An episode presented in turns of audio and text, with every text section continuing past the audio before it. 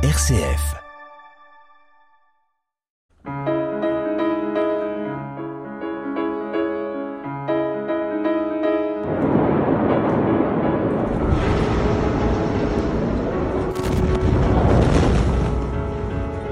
On est à 500 mètres à vol d'oiseau. On le voit bien ici entre les immeubles. En fait, le souffle est passé entre les deux immeubles que vous voyez là. Et c'est la garderie qui a été le plus touchée. Donc vous devez imaginer que ces colonnes étaient toutes par terre. Et il y a eu cette image de la destruction avec les, les dessins des enfants sur les murs qui avait été très impressionnante après l'explosion. Ce jour-là, il y avait des enfants à la garderie jusqu'à 16 heures. Ils ont quitté juste avant l'explosion. C'était impressionnant de voir entre les pierres, les petites chaussures, les... voilà. Théoriquement, la garderie ferme à 19h. Et cette époque-là, à cause de la Covid, les parents étaient venus prendre leurs enfants plus tôt. Donc c'était vraiment un miracle. Il y a eu beaucoup de miracles au moment de l'explosion. Neila Daoun est la directrice de l'école des trois docteurs. Située à 500 mètres du port de Beyrouth, cet établissement scolaire a été soufflé par l'explosion du 4 août 2020. Comme cette école, de nombreux bâtiments n'ont pas résisté à la puissante déflagration et dans les environs de la zone portuaire, trois hôpitaux ont été en grande partie détruits. C'est le cas de l'hôpital des Sœurs du Rosaire, situé dans le quartier de Gemnazé. Au moment de l'explosion, Sœur Marie-Joseph, la responsable du bloc opératoire, se trouvait au neuvième étage de ce bâtiment qui en compte 18. C'était en face du port. Euh, c'était terrible ce que nous avons rencontré. C'était euh, un, tremblement, on dirait. Ce que nous avons vu, dans une minute, tout est descendu par terre. Tout, tout. Il n'y avait rien, les fenêtres, les portes, les faux plafonds, tout est tombé. Tout est tombé. Et nous sommes descendus du 9e étage au bas jusqu'aux urgences, euh, sur les escaliers. Il y avait des infirmières qui étaient blessées, une, infirmière avec un bébé, il avait un, une heure, une heure, pas plus, oui. Elle descendait devant moi et moi, le, le coude cassé, avec le téléphone, j'allume pour descendre l'escalier et l'aider à descendre. Et en bas, euh, devant les, les urgences, il n'y avait rien, tout est par terre, tout est les, arbres, les fenêtres, tout. Dans la rue, il y avait la pharmacie, tout ce qui est dans la pharmacie est sorti dehors. Et euh, en plus, il n'y avait plus de place pour nous asseoir, ou pour nous reposer, ou bien d'accueillir quelqu'un aux urgences. Nous avons reçu beaucoup de malades, mais on n'a pas pu les soigner comme il faut. C'était très difficile d'accepter ce qui s'est passé facilement. Quand nous parlons, nous pleurons à cause de ces. Nous étions blessés vraiment. Et grâce à la prière, nous avons repris courage et recommencé et continué. C'est ça. La foi nous a beaucoup aidés. Immeubles éventrés, vitres soufflées, rues jonchées de gravats, plusieurs centaines de tonnes de nitrate d'ammonium viennent d'exploser dans le port de la capitale libanaise. En ce soir du 4 août 2020, le soleil se couche sur Beyrouth dans un décor apocalyptique. Le bilan humain est lourd, très lourd. 214 morts et plus de 6500 blessés.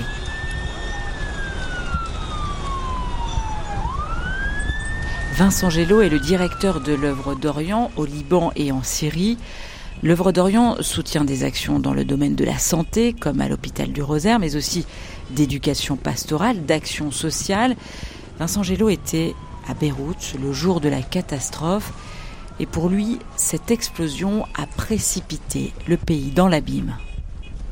L'explosion du port de Beyrouth a, véritablement été euh, un moment clé de l'histoire du Liban. Il y a un avant et après 4 août 2020.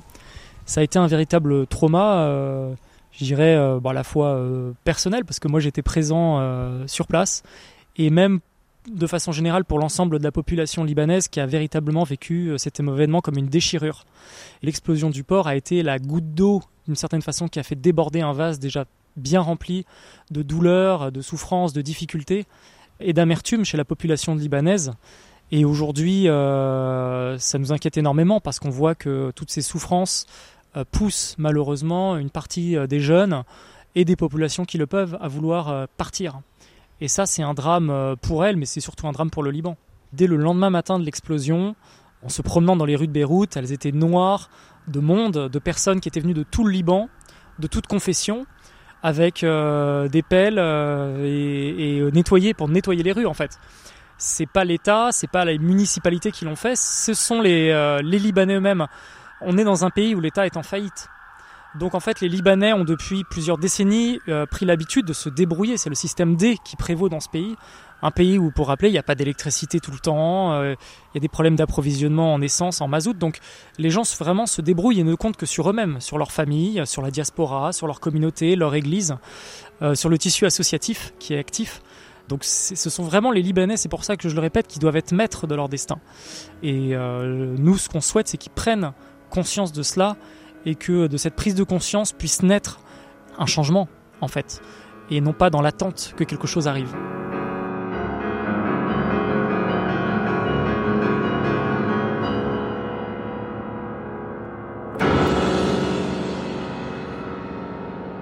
L'explosion du 4 août 2020, la goutte d'eau pour un peuple déjà asphyxié par la crise économique qui frappe le pays. La monnaie libanaise est en chute libre, les médicaments et le carburant se font rares, les Libanais sont privés d'électricité plusieurs heures par jour et peinent à se nourrir. En octobre 2019, des centaines de milliers de personnes étaient descendues dans la rue pour tenter de changer le cours de leur destin. Je vous emmène à présent dans l'église Saint-Joseph. C'est une paroisse qui est située en plein cœur de Beyrouth. Le père Gabriel Kerala est, le recteur de cette église Saint-Joseph. Il est jésuite et il a décidé justement en octobre 2019 de rejoindre cette révolution. Il nous dit pourquoi. J'étais pratiquement dans la rue pendant les, mois euh, des manifestations. Je sentais quelque chose de l'ordre de la justice et je suis descendu pour être à côté des Libanais et des Libanaises qui souffrent, qui, ont été exclus, marginalisés et puis, en même temps pour une raison, un engagement politique, dire non à une classe politique corrompue qui a amené le pays à sa ruine.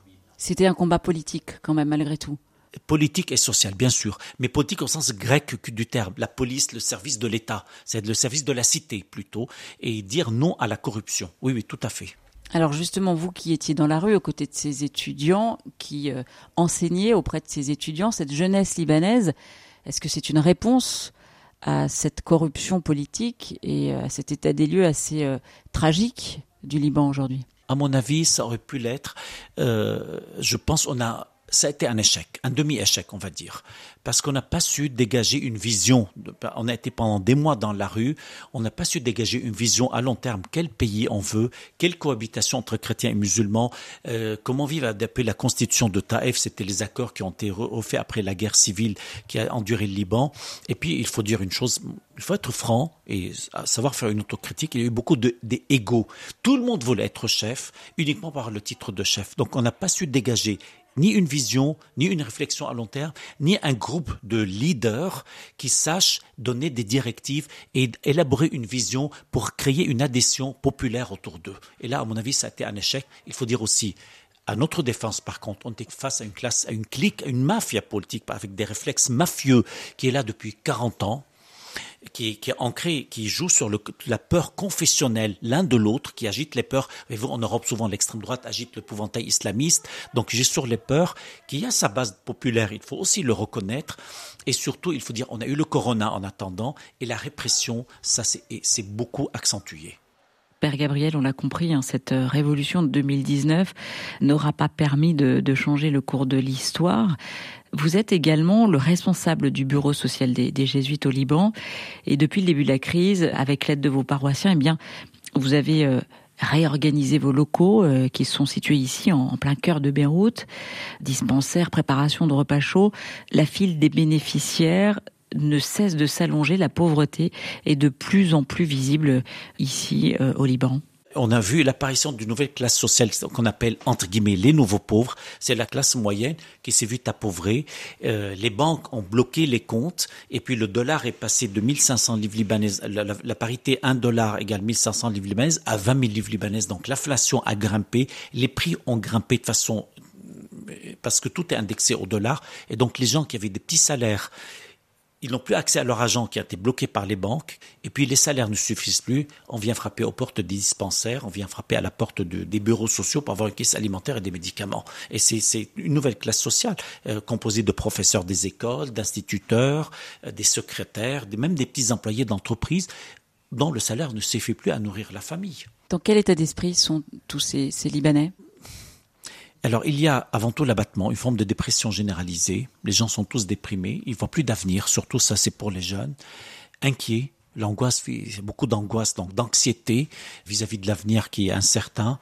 Par exemple, il y a un monsieur aujourd'hui, il parlait, sa femme fait des dialyses, et me dit le jour il n'y a plus d'électricité, comment je vais faire pour ma femme, est-ce qu'elle va mourir ou pas? Donc l'anxiété vis-à-vis du lendemain, résigné, ben, ils sentent que finalement il n'y a rien à faire, donc ils sont, ils sont tout à fait résignés. La colère aussi un peu? Alors moins chez les personnes âgées que chez les jeunes. La colère, c'est beaucoup chez les jeunes, euh, déprimés, une forme de dépression collective et puis surtout blessés dans leur dignité. Ça, c'est terrible. Des gens qui pleurent. Un monsieur qui me dit, j'étais professeur toute ma vie, j'ai eu besoin de personne et maintenant, à 70 ans, je me vois acculé à la mendicité en pleurant. C'est la dignité qui a été blessée. Comme le père Gabriel Kerala, l'évêque latin de Beyrouth, est lui aussi euh, préoccupé par cette nouvelle pauvreté galopante. Après l'explosion d'août 2020, le vicariat a installé près du port un centre social baptisé Crossing Together, c'est-à-dire traverser ensemble. Son objectif, c'est justement de tisser des liens avec ces familles qui jusque-là sortaient des radars de la pauvreté pour accompagner les victimes de l'explosion et pour dire qu'on est là. Cette permanence, cette présence, ces visites que moi-même j'ai faites aussi nous a permis de rencontrer des familles qui sont des familles de la nouvelle pauvreté, c'est-à-dire des familles qui étaient, disons, de classe moyenne et qui, à cause de la crise économique, ont perdu leur travail, mais c'est des gens qui ne sont pas habitués à venir frapper à la porte de l'église, à venir dire nous avons besoin. Et là, euh, vraiment, nous avons rencontré des personnes qui étaient devenues vraiment dans une situation très difficile. Je pourrais dire, mais qu'on ne me comprenne pas trop mal, que les pauvres, si vous voulez, de toujours sont des personnes qui se sont habituées à venir frapper à notre porte. Donc il y a déjà une relation avec qui n'a rien et, et ils s'habituaient à vivre d'une certaine façon. Mais ceux qui travaillaient déjà et qui sont les nouveaux pauvres, si tu veux, c'est difficile pour eux, c'est trop difficile. Et c'est uniquement en les visitant, en créant une relation avec eux, qu'on se rend compte vraiment de la difficulté et des besoins. Et ce nombre de personnes est en train d'augmenter continuellement.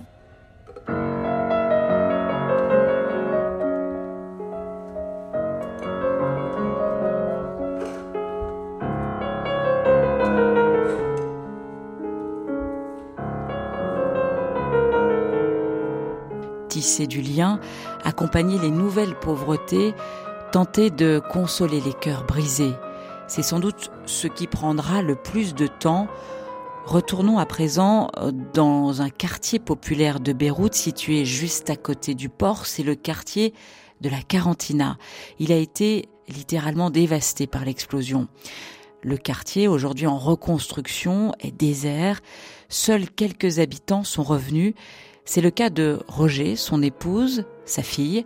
Ils n'étaient pas là le jour de la déflagration.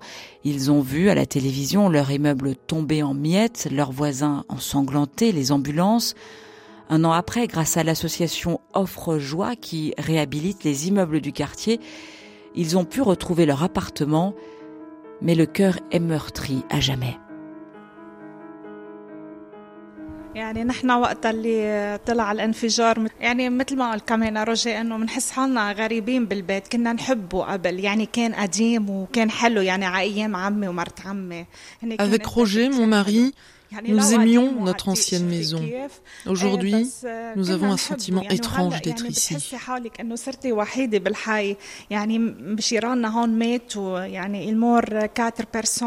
Dans la maison d'en face, quatre de nos voisins sont morts.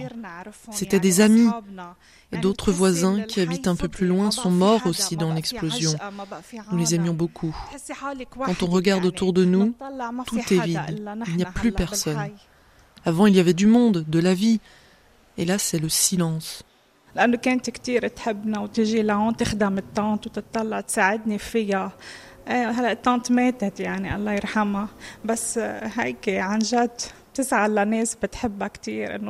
Je suis triste.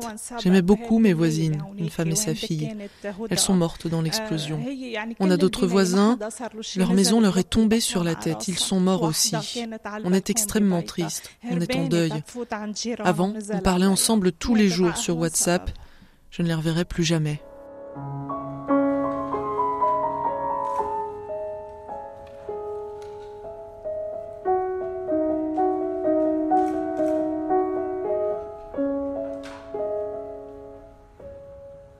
À seulement quelques mètres de là, nous retrouvons le père Anitok. Après l'explosion, ce prêtre maronite et sa famille ont préparé des repas pour les volontaires et les habitants sinistrés de la Carantina. Il a trouvé ensuite un hangar qu'il a transformé en cuisine ouverte à tous. 600 repas sont aujourd'hui servis chaque jour. Et c'est là aussi que les familles des victimes de l'explosion ont pris l'habitude de se retrouver et de faire leurs conférences de presse. Pour le père Anitok, c'est important d'accompagner les victimes dans leur quête de justice. Moi, j'étais tellement touché euh, et, pas seulement touché, j'étais tellement euh, blessé au fond de moi-même parce qu'il y a des, amis, des, enfants, ce sont comme mes enfants encore.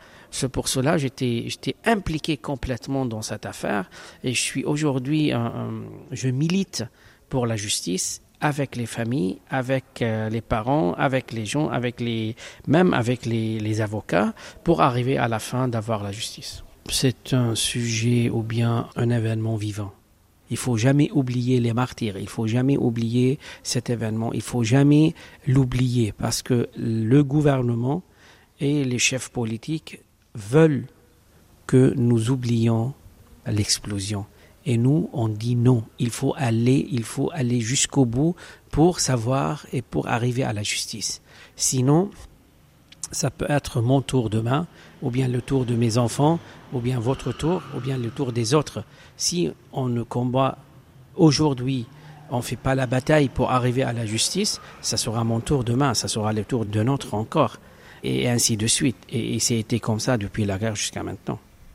Nous sommes contre le gouvernement, mais non pas en tant que chrétien, ou bien en tant que prêtre, ou bien en tant que je ne sais pas quoi, en tant que demandeur de la justice. On demande la justice en tant que citoyen.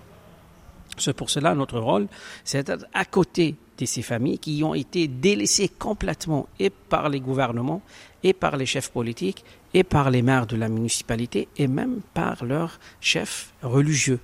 C'est pour cela il y a que le patriarche maronite qui crie tous les euh, dimanches euh, à, travers les homélies et qui demande toujours la justice, et il n'y a que nous, qui nous sommes toujours donc à côté de, ces familles, avec les, les, familles, et on demande toujours la justice. Et on soutient, on fait le, soutien pour le juge Bitar, donc le juge d'instruction, pour arriver à la fin de nous donner une petite résolution à la fin et pour arriver à la vérité. Qu'est-ce qui vous anime profondément euh, Parce que euh, c'est un lieu aussi où vous donnez à manger, euh, vous tissez du lien social, il y a ce soutien aux victimes, c'est une mobilisation, c'est un combat. vous êtes sur tous les fronts en quelque sorte. Pourquoi? Parce qu'au fond, au fond de moi-même, moi je crois que un chrétien ne peut pas être à part, à la marche. Un vrai chrétien, il doit être comme Jésus au milieu de la société. Il combat pour la justice, pour la sécurité, pour l'égalité, pour la fraternité. Il combat pour euh, surtout pour les, les, femmes, pour les enfants. Donc euh, moi, je suis chrétien, je suis croyant. Pour cela je me sens au fond au milieu de la société. Et en plus, je suis patriote. J'aime bien mon pays, j'aime bien mon histoire, j'aime bien mes ancêtres, j'aime bien les tous les encore les, les, les, victimes et les martyrs qui ont versé leur sang, leur âme pour euh, nous laisser un petit terrain pour euh, exercer notre foi et notre liberté. Je ne peux pas encore trahir ou bien être un traître par rapport à, nos ancêtres. Il faut continuer, il faut continuer la, le chemin. Il faut continuer la bataille, la bataille pacifique. Je ne parle pas au niveau de tout ce qui est armé. je parle de la bataille pacifique. Et pour vraiment fonder une société de diversité, une société d'acceptation, une, société, un, Liban de messages un Liban d'une mission pour le monde tout entier, un Liban de convivialité, de fraternité entre toutes les confessions qui se trouvent euh, sur ce terrain. C'est pour cela on ne peut pas être à la marge, on est au milieu et on fait la bataille avec les gens qui ont euh, les rôles euh, pour arriver à la fin d'avoir un bon pays.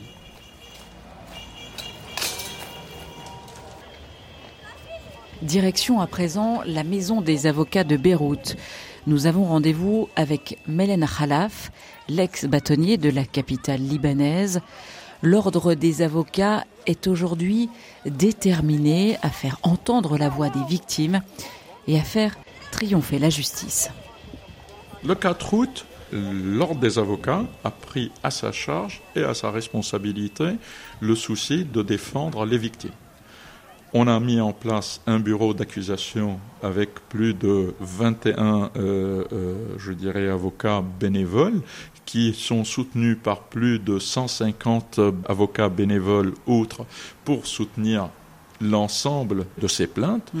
euh, surtout qu'il y avait besoin qu'il y ait quelqu'un qui puisse dire attention cette fois-ci, ce n'est plus comme avant. L'impunité ne peut pas passer il faut que l'on soit clair sur cet aspect. L'ordre des avocats a pris à sa charge donc de présenter 1400 plaintes et l'ordre des avocats aujourd'hui euh, mène, euh, je dirais, la stratégie juridique au sein de l'enquête. Nous autres, on a, on a perdu trois avocats dans ce drame. Nous autres, on a perdu des, euh, on a eu des centaines de blessés. On a 27 euh, euh, avocats qui ont subi des, interventions chirurgicales graves. On a eu une ablation de, de membres de corps d'une personne. On a 137 cabinets d'avocats qui ont été soufflés. Ce n'est pas une question uniquement parce que on a eu envie de, prendre cette responsabilité. Vous voulez défendre le peuple libanais contre un système euh, corrompu euh, et, vous voulez la justice en fait face à cette euh, tragédie? Regardez, il y a un adage juridique qui est magnifique. Un crime impuni est un crime récompensé.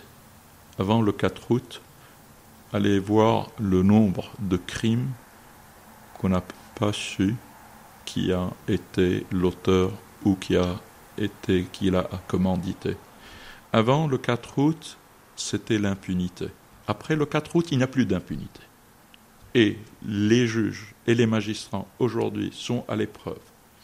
Si ils ne vont pas pouvoir tenir, je dirais, redonner confiance aux gens et se redonner confiance en eux-mêmes, ils pourront jamais, jamais faire avancer le pays. C'est la pierre angulaire du nouveau Liban. La pierre angulaire d'un nouveau pays, c'est la justice. Sans la justice, on est sans rien.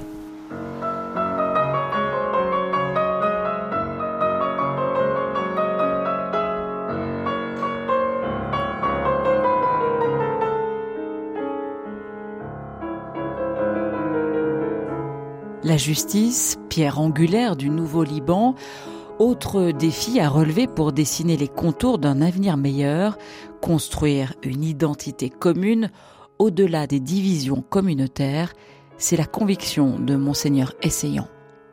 Voilà, on m'avait demandé une, lecture biblique ou une image biblique, j'ai pris celle de l'Exode.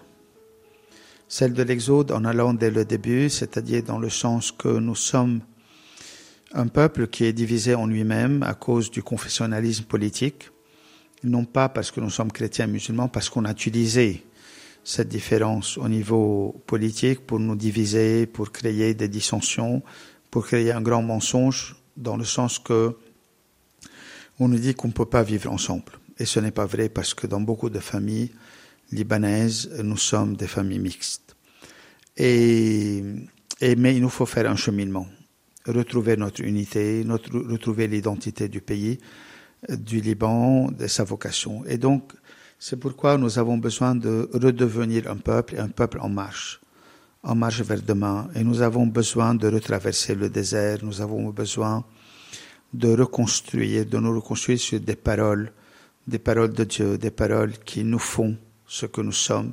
Et nous avons besoin de redécider, de faire de la place l'un à l'autre, et euh, au-delà du nombre, au-delà de la démographie, parce que celui qui décide de vivre avec l'autre euh, doit lui laisser de la place. Et nous devons être euh, des gens qui croient en leur vocation et qui ont un message réellement de paix, de convivialité, du vivre ensemble, apporté non seulement au Liban, à la région, mais aussi au monde entier. La première étape, c'est donc un travail de réconciliation, selon vous, et de la construction, en quelque sorte, d'une nouvelle identité euh, libanaise? Il ne s'agit pas d'une nouvelle identité, mais de retrouver la nôtre et de nous demander, de nous poser la question pourquoi ça n'a pas fonctionné. Le 1er juillet dernier, j'étais à la rencontre des responsables des églises euh, au Vatican avec le pape François. Et l'une des choses que j'ai avancées, c'était de recréer ou de créer une charte du citoyen libanais. Donc, de nous retrouver en tant que citoyens libanais, ayant une charte qui dépasse notre appartenance, qu'elle soit religieuse ou pas, même si cela est très difficile à faire, mais de nous dire que nous avons donc un chemin à faire, une identité à retrouver. Ça, c'est la première chose. Et puis de nous poser la question, pourquoi nous qui avons choisi cette particularité en Orient, d'être chrétiens et musulmans, d'avoir passé un pacte en 43, pourquoi cela n'a pas fonctionné? Pourquoi est-ce que aux premières crises euh, de la région arabe, aux premières crises avec Israël, euh, première crise euh, avec la Syrie, aux premières crises entre nous, tout s'est effrité. Pourquoi nous sommes arrivés à ne pas nous entendre pour le bien du Liban en 75 a refusé, par exemple, la, la guerre civile? Pourquoi déjà en 69 nous n'avions pas trouvé une solution quand il fallait signer les accords du Caire permettant aux Palestiniens d'avoir leurs propres armes alors qu'ils étaient disséminés dans tout le Liban. Pourquoi n'avons-nous pas cherché les chemins de paix entre 70 et 75 et que nous avions préparé la guerre civile en entraînant nos jeunes et nos plus jeunes dans des camps d'entraînement, je parle des chrétiens, en attendant la guerre avec les Palestiniens. Donc pourquoi avons-nous choisi tout le temps des chemins qui allaient nous diviser les uns contre les autres au lieu de nous dire que nous avions choisi dès le début d'être ensemble et de lutter ensemble pour sauvegarder ce que nous sommes. Donc il faut faire une relecture de notre histoire, purifier cette histoire, revenir à la réconciliation dont, tu viens de parler, et nous dire demain je vais retrouver les mêmes crises. Est-ce que nous allons les affronter ensemble ou bien est-ce que nous allons nous diviser encore une fois?